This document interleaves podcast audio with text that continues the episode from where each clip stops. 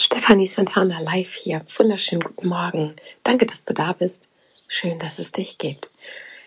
Herzlich willkommen zum heutigen Podcast, wo wir über Themen sprechen werden wie Lovebombing, Fast Forwarding, Gaslighting, Hell on Earth and Flying Monkeys und Hoovering. Ja, es wird heute sehr, sehr amerikanisch. Nein, keine Angst. Es hört sich alles ganz strange und wahrscheinlich auch ganz, ganz extraordinär an. Aber so schwer und komplex ist es gar nicht. Ich glaube auch, dass man diese Wordings einfach genommen hat, um das Ganze noch aufregender, noch interessanter zu gestalten. Man hätte es aus meiner Sicht auch einfacher handhaben können.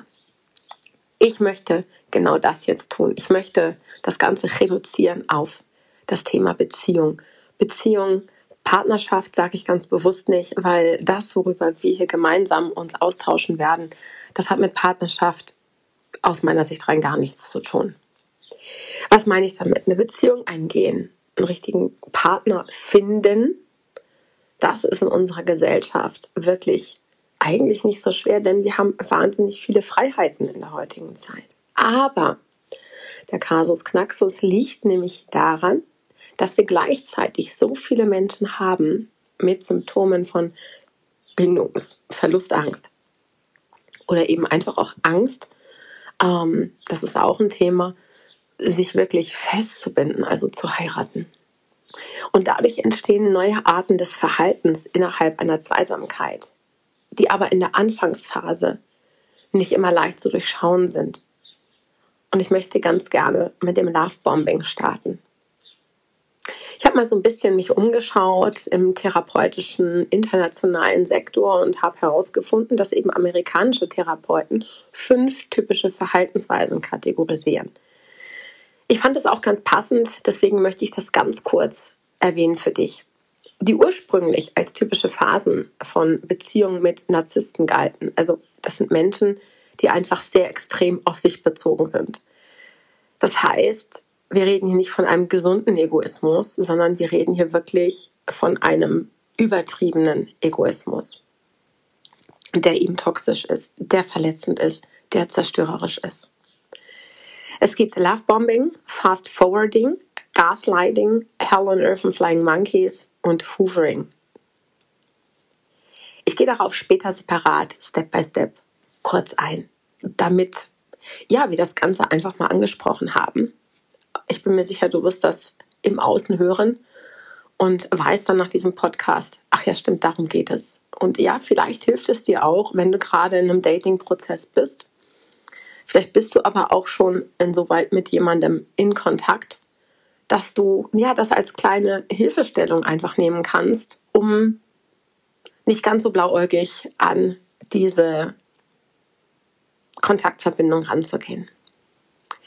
Unsere Gesellschaft fördert durch den Zwang zur Selbstoptimierung, also auch bei der Partnersuche immer erfolgreich sein zu müssen, immer narzisstischere Ausprägungen, sodass die Verhaltensweise mittlerweile auch zur Beschreibung von häufigen Dating- oder Beziehungsphasen genutzt werden. Und das finde ich ganz spannend.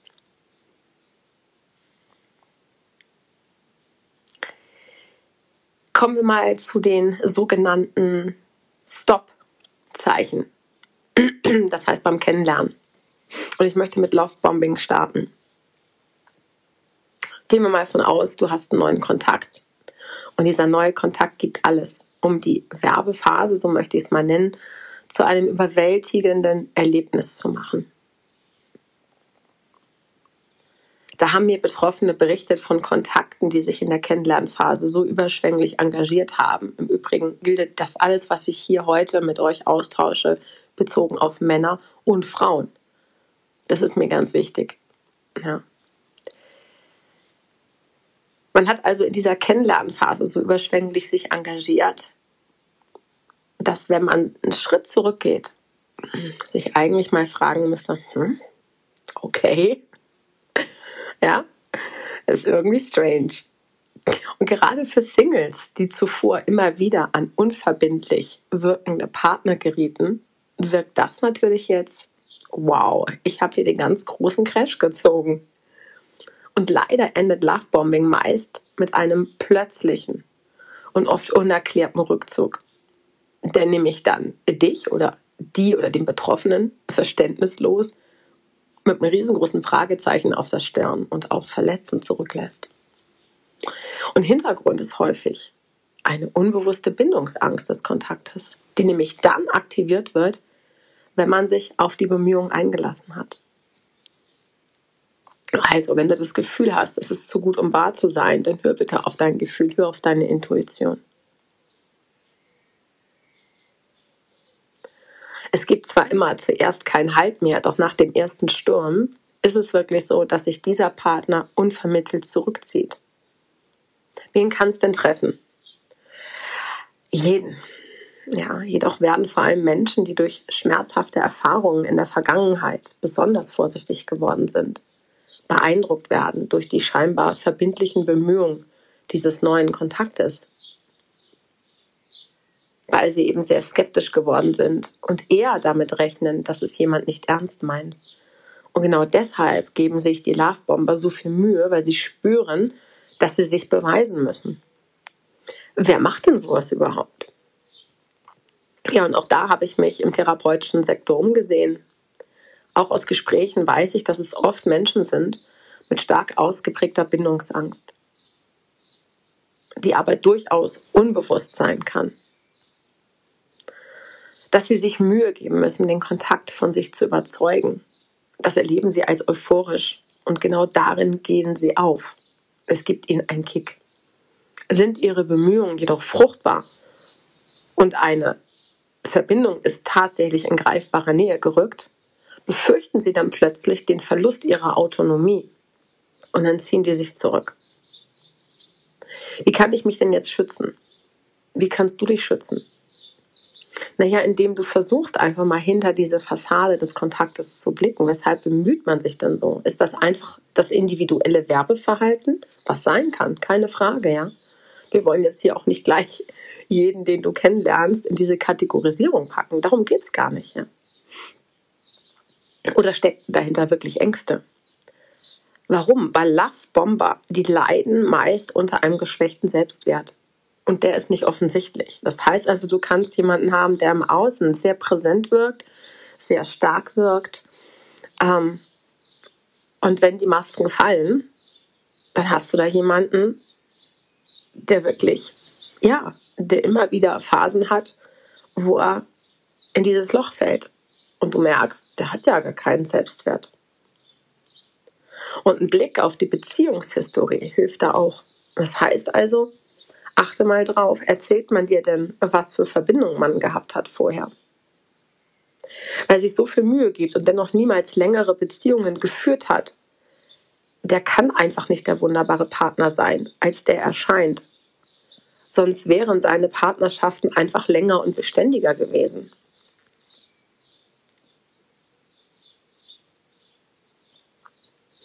Wie natürlich eine Beziehung abläuft, das ist immer ganz individuell und hängt natürlich auch von beiden Seiten in der Zweisamkeit ab.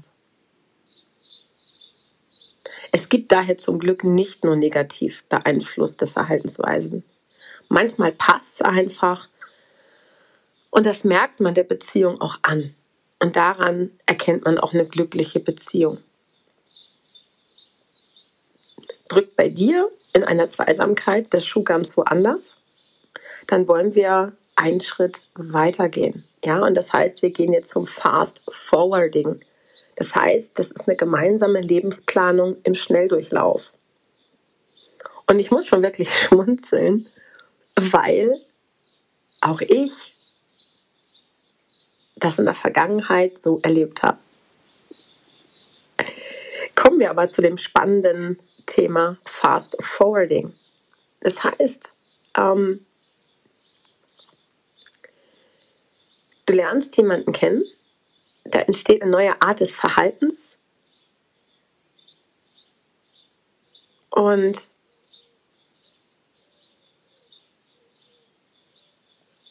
dann stellst du fest, dass aufgrund von schmerzhaften Beziehungserfahrungen bei dir, beim Gegenüber, eben dieses ängstliche Bindungsverhalten sich zeigt. Und aus dieser Position der Schwäche heraus wählt man vermehrt vermeintlich stark wirkende Partner zum Ausgleich. Was häufig zu schwierigen Konstellationen führt. Und die sind nicht selten zum Scheitern verurteilt.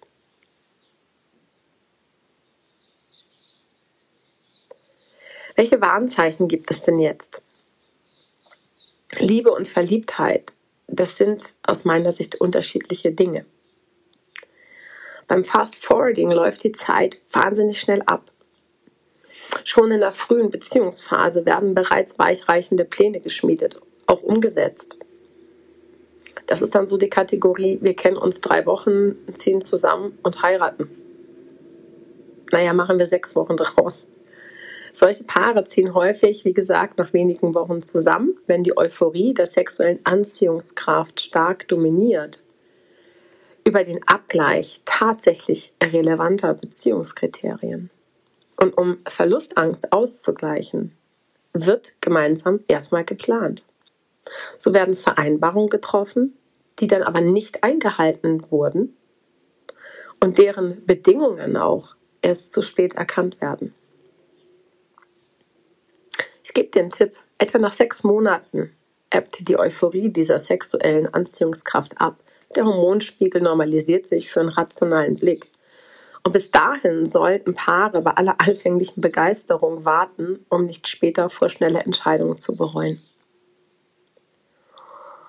Wen kann es jetzt treffen? Ja, viele, viele Singles, die lange erfolglos Partnersuche betrieben haben, wollen natürlich an einem vielversprechenden Kandidaten auch festhalten und ihn an sich binden.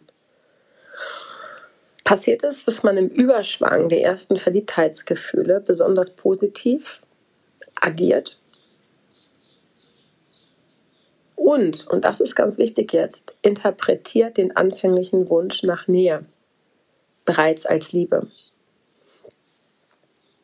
Man nimmt auch das, was kommuniziert wird, eins zu eins für bare Münze. Man würde da also wirklich nicht dran glauben, dass das, was dir erzählt wird, hinterher sofort wieder alles revidiert wird und gesagt wird, das habe ich dir zuliebe getan, das habe ich dir zuliebe gesagt, das habe ich Punkt, Punkt, Punkt, Punkt. Ja, also bezogen auf gemeinsame Planung der Zukunft.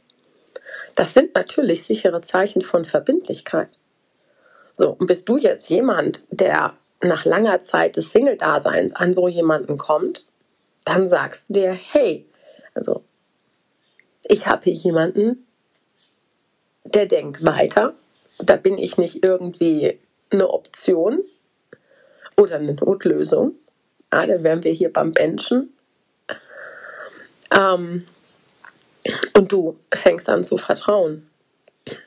Ja, weil du nämlich jemand bist, der Verbindlichkeit braucht. Doch der Grad zur Verlustangst ist schmal. Das heißt, es kommt dann auch die Angst hoch, den anderen zu verlieren.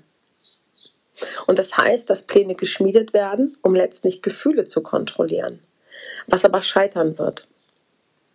Wer macht denn sowas überhaupt? Ja, unsichere Personen, die sich so selbst ihre Gefühle bestätigen wollen. Die machen das. Sie schaffen sich selbst einen Rahmen, aus dem sie schwerlich einfach so ausbrechen können.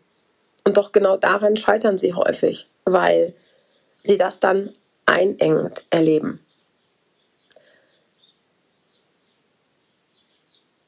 Das heißt, wir haben hier beim Fast Forwarding ein Symptom, das vor allem einen Menschen aufzeigt, der stark zwischen Bindungsangst, aber auch Verlustangst schwankt. Das heißt, du hast da jemanden, der erzählt dir, und das mag auch wirklich so sein, dass er das in dem Moment aus dem Gefühl heraus, aus der Emotion heraus, unbewusst, dir auch so kommuniziert.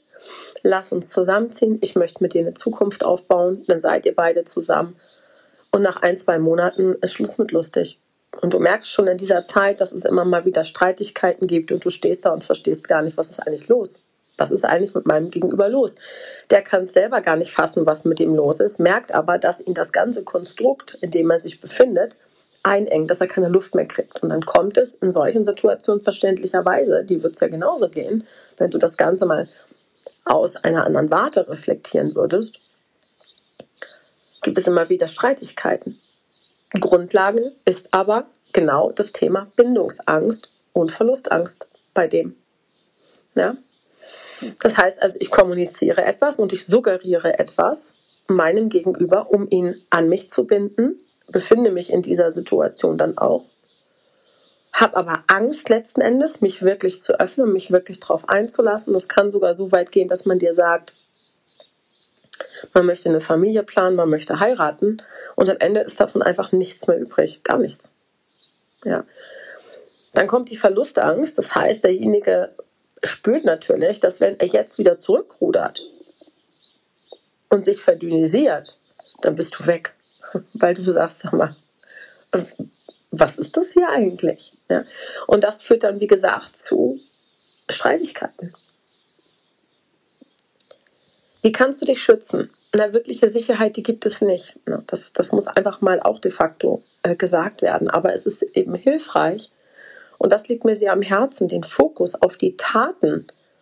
Wirklich, Actions speak louder than words. Ja, wenn du da jemanden hast, der immer nur sappelt, sappelt, sappelt, sappelt, aber nicht wirklich in die Aktion geht und sagt, du sollst machen, du sollst machen, du sollst machen. Und wenn du dich dann mal zurückziehst und du merkst, da kommt nichts, derjenige will dich nicht sehen, ja, der bemüht sich auch gar nicht, dich zu sehen, sondern wartet ab, dass du kommst, dass du machst, dann solltest du dich mal fragen, hm, Warum ist das so?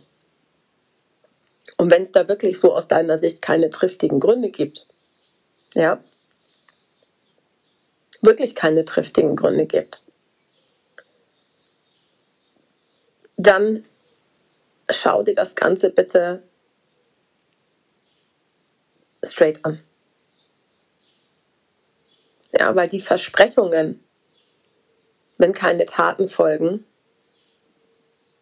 das, das ist eine Nullrunde. Ja, das sind Menschen mit narzisstischen Zügen, die auch dazu neigen, Konfliktsituationen abzuwiegeln durch Dinge, die sie in Zukunft verändern werden. Und das Muster geht nur so lange auf, solange man nicht regelmäßig überprüft, ob die Ankündigungen auch eingehalten werden. Ne? Und toxische Beziehungen, die zermürben ein. Wir gehen weiter zum Gaslighting. Ich weiß nicht, ob du das schon mal ge gehört hast, Gaslighting. Das ist einfach eine sehr zermürbende Manipulation durch den Partner.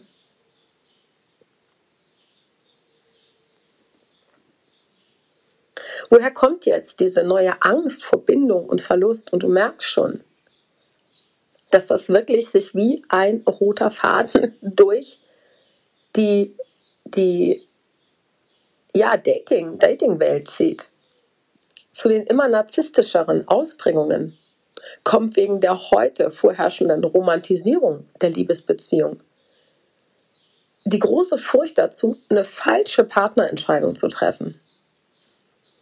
Und das, das ist oft dann auch dieses Benching. Das heißt, du hast jemanden kennengelernt, du wirst geparkt auf einer Bank, du kriegst immer mal so ein, ja, da kommt immer mal so ein Impuls, aber das war's, weil derjenige einfach weitersucht. Und das ist das, ich nenne das jetzt mal diese Ausprobierphase. Und das führt dann hier bei dem Gaslighting eben zu einer längeren Phase des Ausprobierens. Also das Durchschnittsalter für die Familiengründung und Eheschließung verschiebt sich immer weiter nach hinten.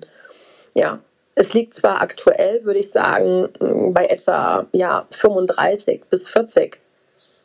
Vor einigen Jahrzehnten war es jedoch bei Ende 20. Und du kannst heute wirklich mittlerweile auch schon beobachten, dass es Männer und Frauen gibt, die um die 50 sind, die immer noch nicht in der Lage sind, sich fest zu binden, weil sie es nicht wollen.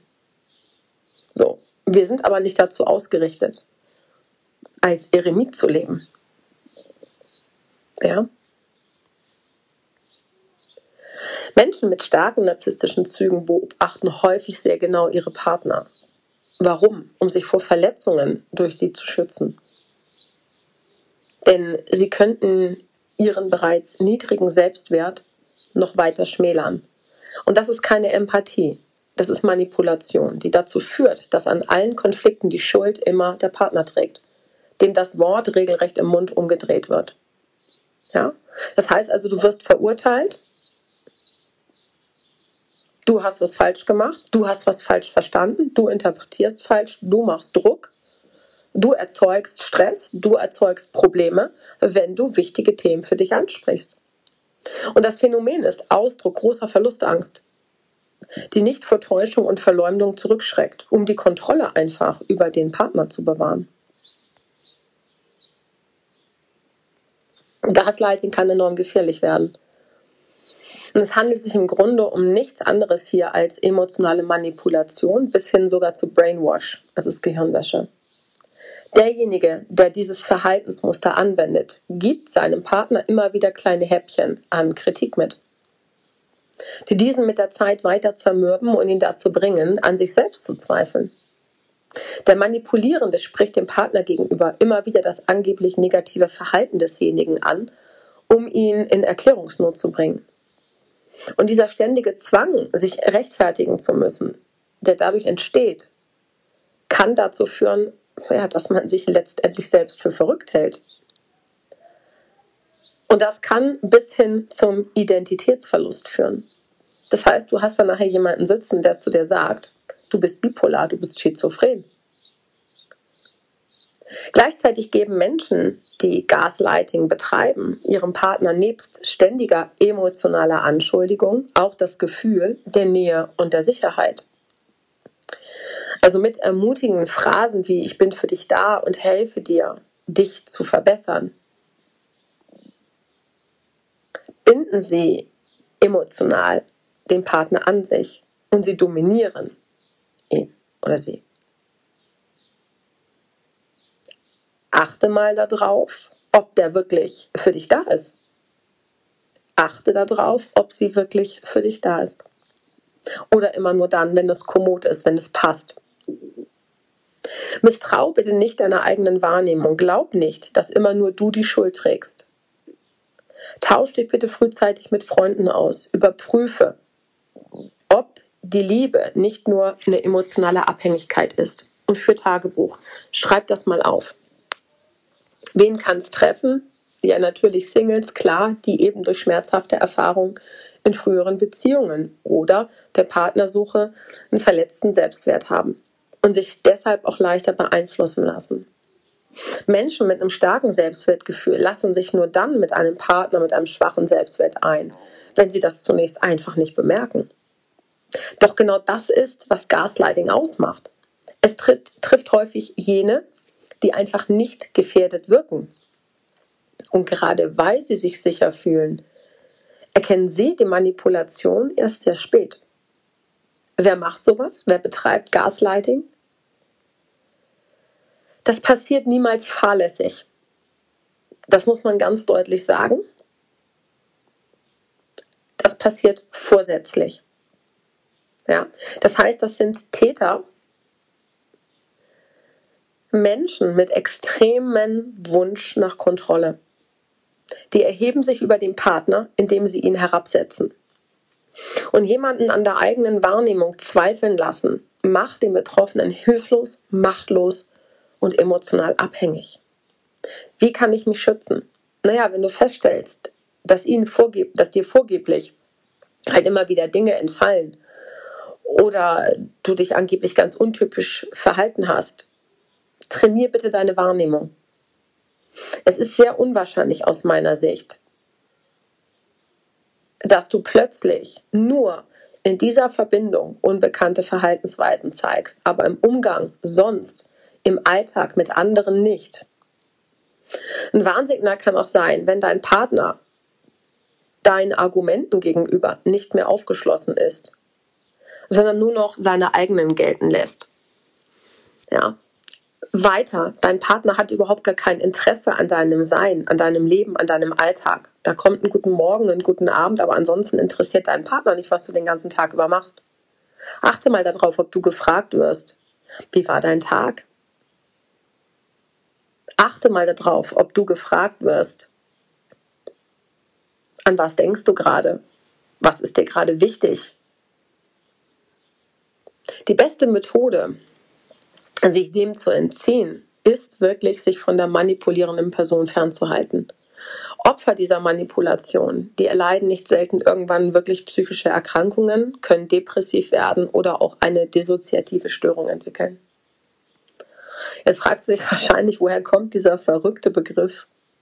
Ja, warum man dieses Verhalten Gaslighting nennt, das liegt wirklich an dem Film Gaslight, der ist aus den 40ern. In dem Film versucht Mann seiner Frau nach und nach zu vermitteln, dass sie verrückt geworden sei, den Verstand verloren hat. Gaslighting kann übrigens auch außerhalb von Beziehungen, etwa in einer Freundschaft oder unter Kollegen vorkommen. Äh, unbegründete Vorwürfe, die das Gegenüber zermürben oder ständige Aggressivität sind starke Anzeichen für anhaltende emotionale Manipulation. Kommen wir zu den Flying Monkeys. Ja, wir gehen jetzt hier nicht in den Zoo. Nein, wir gehen nochmal zurück in die Dating-Welt. Und wie ich ja schon gesagt habe, in unserer Gesellschaftsstruktur gab es noch nie so viel Freiheiten, aber auch gleichzeitig so viele Menschen eben mit Symptomen von Bindungs- und Verlustangst. Und ich bin mir ziemlich sicher, nachdem du das bis jetzt schon dir angehört hast, auf der Zunge hast zergehen lassen, wirst du mit dem Kopf nicken und sagen, oh mein Gott. Ja, und wir alle haben schon mal etwas erlebt, wo wir sagen, hm, jetzt bin ich hier rausgegangen aus einer Zweisamkeit und das hat wehgetan. Wichtig ist, dass dadurch neue Arten des Verhaltens innerhalb von einer Partnerschaft entstehen. In der Anfangsphase ist das nicht immer leicht zu durchschauen. Und jetzt kommen wir zu Hell on Earth und Flying Monkeys. Menschen mit ängstlichem Bindungsverhalten, das oft von schmerzhaften Beziehungserfahrungen rührt, wählen vermeintlich stark wirkende Partner zum Ausgleich. Doch diese erweisen sich sehr häufig als Personen mit geringem Selbstwert die sich nur stark geben. Warum? Um Anerkennung zu erhalten. In der Folge zerbrechen solche Beziehungen rasch und lassen zutiefst enttäuschte Menschen zurück, die sich immer schwerer tun, Vertrauen zu fassen, Nähe zuzulassen, aus Furcht vor neuen Verletzungen. Und ich glaube, das können wir sehr, sehr gut nachvollziehen. Wichtig ist jetzt aber, um aus diesem Kreislauf ausbrechen zu können, ist wirklich häufig eine psychologische Begleitung oder auch eine therapeutische Aufarbeitung anzuraten. Mit wem das umgesetzt wird, das entscheidet man individuell. Ja, aber wichtig ist, dass es aufgearbeitet wird. Kommen wir mal zu den Stop-Zeichen, Warnzeichen. Trennungen sind immer schmerzhaft. Doch bei starker Verlust oder Bindungsangst sind exzessive Rosenkriege besonders häufig. Da geht es nämlich um Rache, da geht es um Vergeltung, da geht es um üble Nachrede. Ja? Da geht es um Sachbeschädigung, um Terror, Telefonterror. Man steht vor der Tür. Da werden E-Mail-Accounts gehackt. Da hat man Identitätsdiebstahl. Da werden Unterschriften gefälscht. Da stalkt man. Bis hin zu körperlicher Gewalt. Also hier geht es auch nicht um emotionale Gewalt alleine. Hier greift jemand wirklich zu. Und das habe ich erlebt. Und das wünsche ich keinem. Betroffene können ohne traumatherapeutische Behandlung häufig kein Vertrauen und keine Nähe mehr zulassen. Wie denn auch? Ja, in dem Moment, wenn du aus so einer Verbindung rausgehst und es geschafft hast, rauszugehen, und das aus meiner Sicht ist wahnsinnig schwierig ohne Begleitung. Ja. Wie gesagt, wen immer du dir suchst, ähm, ist es aus meiner Sicht auch erstmal wichtig, alleine für sich zu bleiben. Wirklich alleine für sich zu bleiben, um das alles für sich Step by Step zu verarbeiten, auch ähm, letzten Endes wirklich mit Begleitung nochmal rückblickend zu eruieren und um dann für dich erstmal ein, einen Abschluss zu finden. Es mag auch sein, dass wenn du dann wieder in einer Zweisamkeit dich wiederfindest, dass durch diese Zweisamkeit nochmal das ein oder andere hochkommt. Das will ich nicht ausschließen. Auch das habe ich bei mir festgestellt. Aber du gehst damit ganz anders um Und vor allem bemerkst du auch, in was für einer Zweisamkeit du dann nämlich aktuell bist, ob du da auch wieder, äh, da sind wir beim roten Faden, dich in einer toxischen äh, Verbindung befindest oder ob du da jemanden hast, der das einfach versteht und der das, der das auch annehmen kann. Ja, so dass ihr beide gemeinsam mit diesen nochmal aufkommenden Einzelthematiken umgehen könnt. Und das baut Vertrauen auf, das baut Nähe auf. Ja. Gehen wir mal davon aus, dass du beispielsweise über soziale Medien oder auch über Familienmitglieder, Freunde verfolgt wirst. Ja. Das nennt man die fliegenden Affen, Flying Monkeys. Der Hexer aus dem Zauberland Oz. Das waren hier Namensvetter ja für dieses Phänomen. Also es beschreibt, wie der Kontakt zum verlassenen Partner über Dritte und das ist heute wirklich auch Social Media. Das ist das multimediale World Wide Web aufrecht gehalten wird. Ja, die Drittperson oder die sozialen Medien sind dabei die Flying Monkeys, die Handlanger des Narzissten. Und so ist ein Abschließen schwer möglich. Außerdem kann sich der Partner so immer wieder auch in Erinnerung bringen. Typisch ist das Eingreifen bei Facebook, bei Pinterest oder bei Instagram. Typisch sind Telefonanrufe vor der Tür stehen oder auch eben Dritte immer wieder bei dir vorbei ähm, ja, um dich zu kontrollieren. Wo bist du? Was machst du? Im schlimmsten Fall ist es sogar so, dass du aktuell Kontakt hast zu einer vermeintlichen Freundin oder zu einem vermeintlichen Freund, der die ganze Zeit dich ausspioniert, um Informationen an diesen bestimmten Ex-Partner weiterzugeben. Die Phase ist meist das Vorprogramm von Hoovering. Mein Tipp an dich ist wirklich, brech den Kontakt vollständig ab, blockier die Person, ja, geh raus aus Social Media und such dir bitte Unterstützung und Schutz.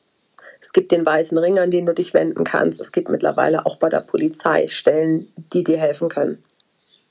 Wenn du nicht alleine zurechtkommst mit der Trennung, du Angst hast, du dich fürchtest vor Angriffen des Ex-Partners. Und lass dir da auch keine Angst machen von irgendwelchen im Außen. Da wird dann oft mit anderen Leuten gegen dich agiert. Du bist schizophren, du bildest dir das nur ein. Es gibt aber Fakten und diese Fakten, die kannst du beweisen. Dann hol dir bitte Hilfe.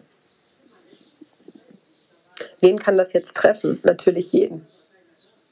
Darauf hat man selbst keinen oder nur sehr wenig Einfluss. Aber die Trennungsgründe sind vorsätzlich verursacht worden, weil ein Partner den anderen beispielsweise über längere Zeit einfach betrogen, belogen und hintergangen hat.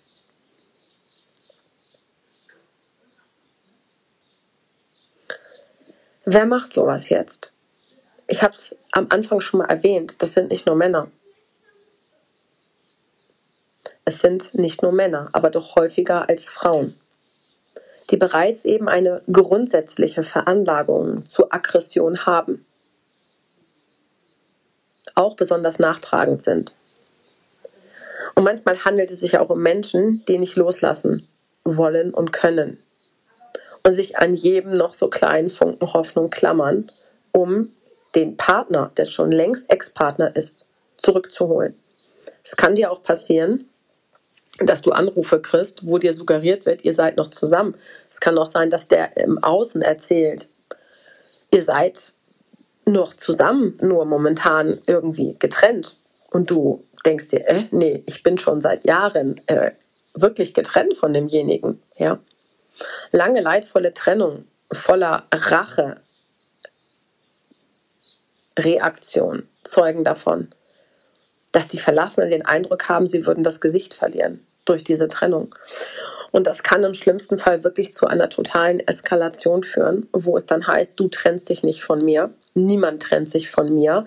Und wenn du meinst, du musst dich trennen, dann nehme ich dir dein Leben. Und das wirklich im wahrsten Sinne des Wortes. Ich habe das erlebt. Ich habe das erlebt und ich habe mich wiedergefunden in einer Situation, wo die Waffe an den Köpfen meiner Kinder war und ich mir dieses Bild angucken musste. Und ich glaube, du kannst dir vorstellen, was das mit einer Mutter macht. Was bedeutet aber diese Aktion? Das ist immer Rache und Rache ist immer ein Zeichen von einem verletzten, mangelnden Selbstwert bei einer Person. die nicht damit zurechtkommt, dass hier Grenzen aufgezeigt werden. Solche Menschen müssen sich immer erhöhen, um mit sich selbst zurechtzukommen. Dafür benutzen sie Status, Manipulation und eine Form von Macht. Und dafür versuchen sie, Macht über den anderen zu erlangen auch. Sie fühlen sich dadurch einfach wertvoll. Wie kannst du dich schützen? Ist dir bewusst, dass dein Ex-Partner aggressiv, nachtragend ist? Schütz dich. Ich weiß, ich habe jetzt auch mehrmals gesagt, brech bitte den Kontakt vollständig ab. Im schlimmsten Fall hast du nach Jahren wieder eine Situation, wo du diesem Menschen wieder begegnen musst. Und auch das hatte ich jetzt. Und ich kann dir sagen, demjenigen geht wirklich regelrecht einer bei ab, wenn er irgendetwas meint in der Hand zu haben, um dich klein zu kriegen und um dir zu zeigen, du auch nach zehn Jahren habe ich dich noch da, wo ich dich hatte vor zehn Jahren. Ja.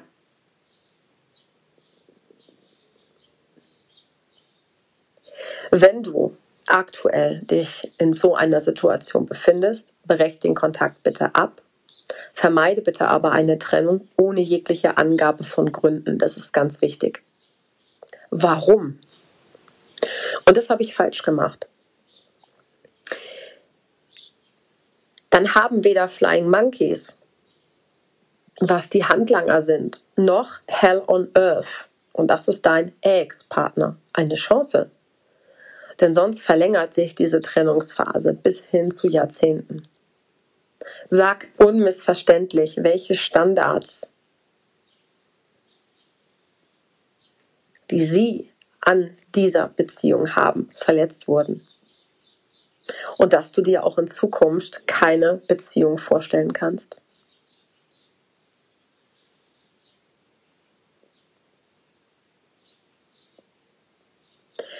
Wir atmen jetzt einmal tief ein und wieder aus. Du merkst, das sind wahnsinnig wichtige Themen. Und wenn ich jetzt bei dir gerade ein Check hervorgerufen habe, dann kann ich mir sehr gut vorstellen, dass das eben auch gerade passiert. Nochmal bitte. Das ist etwas, was ich mit auf den Weg geben möchte, damit du vielleicht auch in Gesprächen mit Freunden, mit Freundinnen das einfach mal thematisieren kannst und mal sagen kannst, auch wenn du hier in irgendwelchen Dating-Portalen unterwegs bist, schraub mal einen Gang zurück. Ja, weil das ist wirklich wichtig. Wir haben einfach in der heutigen Zeit über, ich würde sagen, 80 Prozent. Ja, über 80 Prozent Männer und Frauen da draußen, die wirklich in der Vergangenheit, in Verbindungen, in Beziehungen, in Partnerschaften vieles erlebt haben. Und das darf man niemals außer Acht lassen.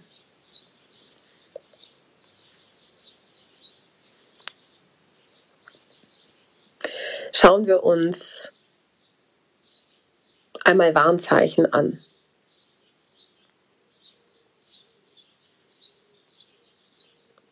Ich sagte schon, dass man wirklich auch leidet. Ja, man hat Angst, das Gegenüber zu verlieren, man hat aber auch irgendwie Angst, sich zu binden.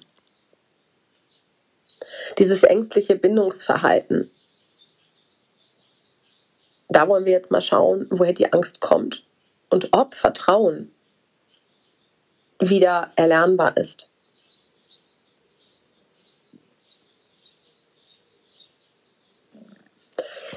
Ja, bereits der deutsche Analytiker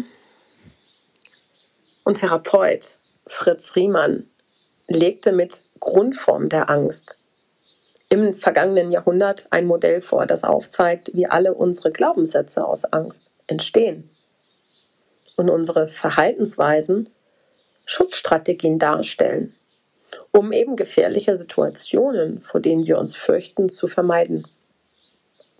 Und viel Angst bedeutet hohe Vermeidung. Bei Ghosting oder Benching, das hatte ich vorhin schon angesprochen, zwei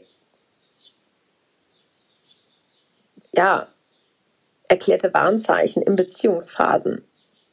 Das sind die Furcht vor dem direkten Konflikt und das steht im Vordergrund. Der Partner mit dem geringeren Interesse will sich einfach nicht mit den Reaktionen des anderen direkt auseinandersetzen müssen und deswegen taucht man ab.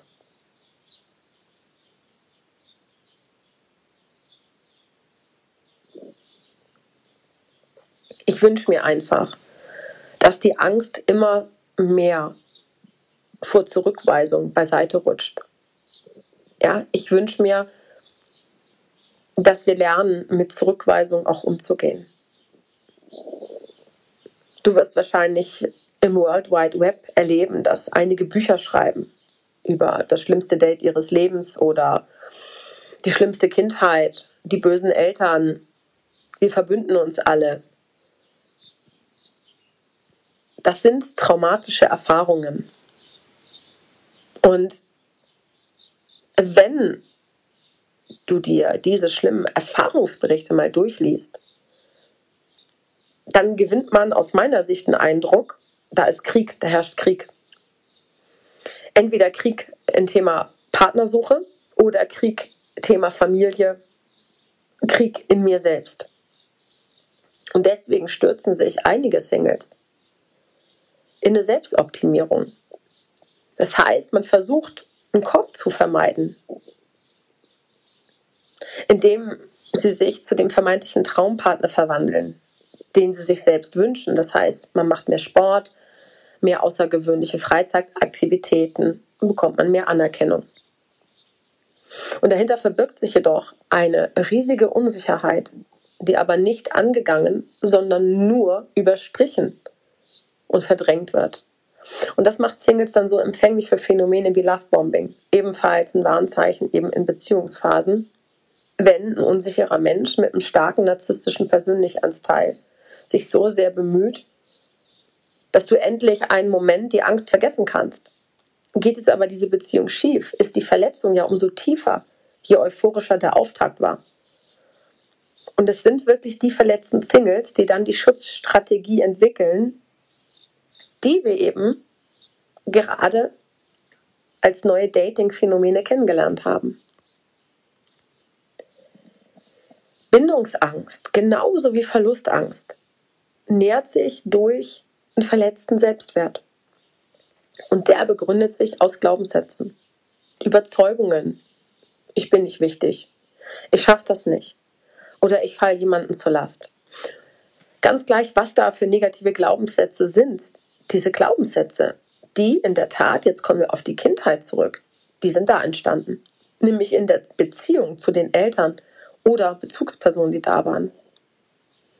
Sie werden aber natürlich auch beeinflusst durch die weiteren Erfahrungen, die wir in Liebesbeziehungen gesammelt haben. Also schau dir mal die eigene Beziehungshistorie an. Ja? Wer einmal schmerzhaft erlebt hat, betrogen worden zu sein, ohne Vorwarnung, aus heiterem Himmel, ist ja logisch, dass der alles in Frage stellt. Vor allen Dingen, wie konnte ich das nicht bemerken? Was stimmt nicht mit mir? Und der Selbstwert leidet, das eigene Empfinden auch. Und der Wahrnehmung, der wird einfach nicht mehr vertraut. Und das ist wahnsinnig wichtig. Ja, da fährt man dann Schutzstrategien hoch, die natürlich Fehler ein weiteres Mal vermeiden sollen überhaupt kein Wunder, dass Menschen danach nun bewusst, aber auch unbewusst eben diese Schutzstrategien entwickeln, um eben eine solche Verletzung zu vermeiden. Da haben wir die einen, die geben sich extra Mühe und wollen beweisen, dass sie liebenswürdig sind und geben sich dabei total auf. Und die anderen tun alles, damit ihnen niemand mehr so nahe kommt. Denn, das haben sie erlebt, da wurden sie verletzt und das möchten sie nicht nochmal erleben. Unerreichbare Partner, maßlos überhöhte Ansprüche, das sind beispielsweise effektvolle Vermeidungsstrategien, derer sich die Betroffenen selten bewusst sind. Ja. Ein Szenario fällt mir jetzt ein, ja, wenn wir dann mal ähm, ein Haus haben, wenn wir dann mal beide gut situiert im Job stehen, wenn wir dann beide mal irgendwann das und das und das erreicht haben. Dann können wir gerne uns zum Beispiel jetzt über Familienplanung unterhalten. Dann können wir ja dann gerne heiraten etc. etc. Du lebst aber im Hier und Jetzt und nicht irgendwo in der, in der, in der Zukunft, nicht irgendwo in zwei, vier, fünf, sechs, zehn Jahren. Ja, das sind Vermeidungsstrategien. Und ich sagte eben gerade, das ist wahrscheinlich demjenigen noch nicht mal wirklich real bewusst. Im Gegenteil, scheint sich die Welt gegen ihn verschworen zu haben. Das heißt, wenn du mit sowas ankommen würdest, würde der sagen, hör auf, so viel Druck zu machen. Ja, also dann bist du wieder diejenige, die falsch ist. Weil äh, man wünscht sich so sehr Nähe und Liebe, nur weiß man das niemand zu würdigen. Also so scheint es jedenfalls, ja. Also das heißt dann, du weißt nicht zu würdigen, was du gerade hast. Sei doch dankbar dafür und hör auf, irgendwas immer fordern zu wollen. In Wirklichkeit ziehst du aus dieser Position der Schwäche nur Personen an, die ebenfalls einen verletzten Selbstwert haben und ihre Kraft aus den Bemühungen anderer ziehen. Das heißt, je mehr Input du gibst, je mehr du dich bemühst, je mehr du machst, da zieht das Gegenüber Kraft raus. Und die Folge ist jene unglückliche Paardynamik, in der einer den anderen eben auf Distanz hält und sich auch so wohlfühlt. Ja, es könnte dann auch wirklich sein, dass ihr abdriftet in eine Fernbeziehung. Man sieht sich dann alle zwei Wochen mal oder einmal im Monat. Und bei jedem Rückzug dann den Partner animiert, noch mehr zu investieren. Und irgendwann hält das Paar das nicht mehr aus. Ja, und die Beziehung zerbricht oder das Kennenlernen wird dann einfach auch abgebrochen. Jeder fühlt sich dann bestätigt, dass Partnersuche wahnsinnig anstrengend ist und verletzt und dann bleibe ich lieber alleine. Nein, ich will das nicht. Ja, also man stellt die Fähigkeit zur Verbindlichkeit dann auch in Frage und dieser toxische Kreislauf aus Schutzstrategien beginnt dann erneut. Das macht allerdings nur alles noch schlimmer und bestimmt nicht besser. Ja, und man festigt vor allen Dingen, und das ist fatal, die Muster. Welchen Einfluss haben jetzt Medien? Auch die neuen Kommunikationswege. Beziehungsunfähig ist Unsinn. Ich kann natürlich jetzt dazu keine repräsentative Studie nennen. Und meine ja, Klienten sind jetzt auch nicht repräsentativ, da sie ja wegen eines Problems bei mir sind. Die anderen kommen ja nicht. Aber mein Eindruck und meine eigene Erfahrung, die ist durchaus, dass viele Singles heute Verlust und Bindungsangst sich das stärker beschäftigt als vor zehn Jahren. Ich erfahre aber auch von Betroffenen, auch außerhalb meines Kontors in hohen Fallzahlen über das Internet eben. Die überwältigende Mehrheit handelt von Vertrauensverlust und den Problemen erneut auch wieder Vertrauen fassen zu können. Ich halte den Begriff beziehungsunfähig für Unsinn. Es gibt sicherlich Menschen mit nicht allzu großem Beziehungspotenzial. Aber wir sprechen ja nicht von aggressiven Schlägern, Betrügern, sondern von Personen, Menschen, deren Selbstwert in der Angst vor neuerlichen Verletzungen das Liebesglück wirklich regelrecht sabotieren. Und dieser Selbstwert, das ist nun durch mehrere Studien belegt, wird durch soziale Medien gerade nicht gestärkt. Das muss man ganz deutlich so sagen. Ja, nimm jetzt mal diese glücklichen Paare auf Instagram. Die Händchen halten, die schönsten Strände und Plätze der Erde bereisen, 100.000 Follower haben. Die sitzen gerade irgendwo, wollen sich kurz ablenken von ihrem Alltag, der sie stresst und auf andere Gedanken kommen und sind also nicht in der Verfassung, anderen Menschen alles Glück der Welt zu wünschen, sondern sie wünschen sich selbst ein Stück dieses Glücks. Und das kann nur frustrieren, denn natürlich flüstert da eine Stimme, warum habe ich nicht, was die haben? Und das Selbstwertgefühl erhält einen regelrechten Arschtritt. Aus meiner Sicht ist das eine Disneyfizierung der Liebe. Disney kennst du, Walt Disney. Bücher, Filme, Serien sind heute so auf Erfolg geskriptet, dass Liebesbeziehungen keine Sekunde mehr realistisch dargestellt werden aus meiner Sicht. Jede Szene muss dramaturgisch Zwecke erfüllen. Da gibt es nicht das Schweigen nebeneinander auf dem Sofa nach einem langen Tag, nicht die Stunden warten auf die nächste Textnachricht. Kein Zuschauer würde dafür bezahlen.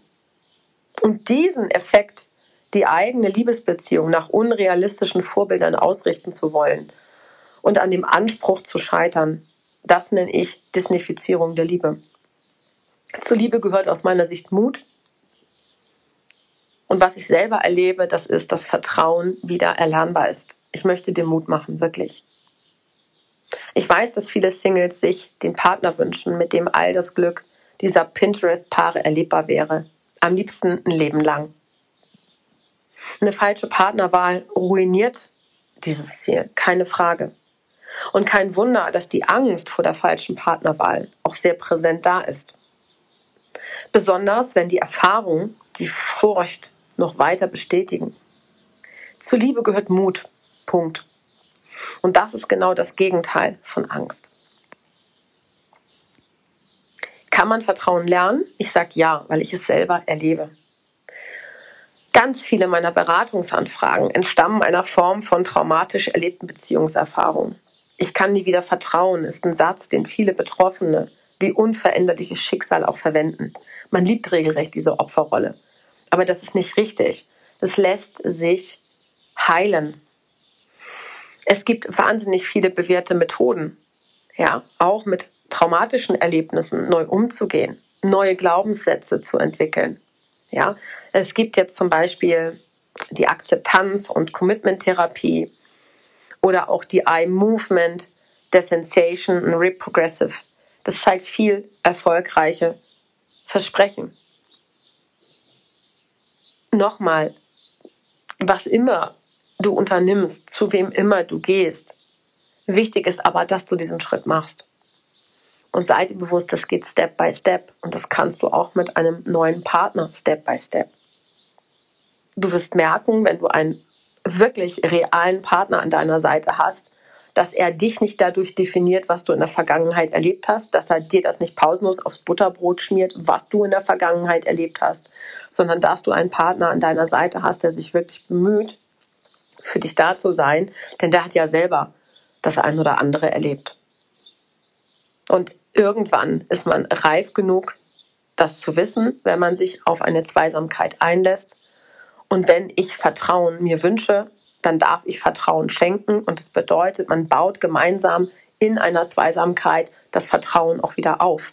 Und das bedeutet für mich auch Liebe. Liebe jeden Tag. Liebe ist etwas, was arbeitet.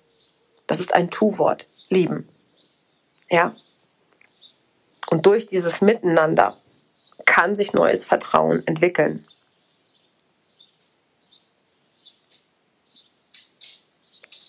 Fünf Indikatoren, dass eine Beziehung funktionieren wird. Das ist erstmal Freundschaft. Ich habe festgestellt, dass glückliche Paare wirklich wie beste Freunde sind. Sie freuen sich über die Gemeinsamkeiten, aber sie halten auch Unterschiede aus. Erleben sie auch als Ergänzung und fühlen sich durch die Andersartigkeit des Partners in keinster Weise bedroht. Zweitens, Umgang mit unlösbaren Konflikten. Ich würde sagen, etwa ein zwei Drittel aller Paarkonflikte, die lassen sich nicht durch einen Kompromiss lösen, der beide befriedigt. Jeder Wunsch ist ja auch zunächst gleichberechtigt. Es benötigt aber Respekt voreinander, um die eigenen Bedürfnisse nicht als wichtiger zu nehmen. Drittens, Streitkultur. Angst vor Konflikten, Angst vor Auseinandersetzungen lähmt viele Partner Dabei würde Offenheit viel, viel mehr bringen. Um nichts zu riskieren, da sind wir bei dem Thema Verlustangst, meiden viele Paare wirklich auch die Streitthemen. Auf die kommt es aber wirklich an. Und entfremden sich so immer mehr. Dann Umgang auf Augenhöhe. Einer der apokalyptischen Reiter der Liebe ist aus meiner Sicht die Abwertung. Geraten Paare in die Spirale gegenseitiger Verletzungen, kommen sie schlecht wieder raus. Augenhöhe bedeutet aber auch, nicht einen vermeintlich starken Partner meine Probleme lösen zu lassen. Zu guter Letzt, bitte, bitte, bitte mehr Intimität. Das können Geschenke sein. Das können gegenseitige Anerkennung sein. Das kann Lob sein, Achtsamkeit. Dankbarkeit füreinander sind wichtige Sprachen der Liebe, die Nähe und Bindung herstellen und damit auch Intimität. Alles in der Beziehung ist nämlich Vorspiel. Ja, ich hoffe, natürlich jetzt nicht primär zwingend, dass dir das ein oder andere von mir genannte Phänomen in Beziehung bekannt vorkommt. Sollte das aber doch der Fall sein, dann ist es vollkommen okay. Wir alle haben mehr oder minder uns in dem einen oder anderen Segment wiedergefunden. Nur wichtig für mich ist, bitte hol die Hilfe. Ja, du kannst dich gerne erstmal primär auch an mich wenden. Ich werde dann mit dir in deine Situation reinschauen. Wir werden gemeinsam besprechen, was für Stellen es gibt, an die du dich wenden kannst. Ich begleite dich auch gerne. Du bist nicht alleine. Ja, und oftmals hilft schon ein erstes Gespräch, wenn du ja, dich nicht traust, mit Freunden darüber zu reden, mit Familienmitgliedern zu reden, dann ist das der erste Schritt, dass du mit jemandem extern darüber redest, der sich mit diesen Dingen auskennt. Und da werde ich dich dann auch beraten und unterstützen, sodass du dort für dich den Weg rausfindest. Und das kannst du jederzeit. Aber verurteile dich nicht dafür.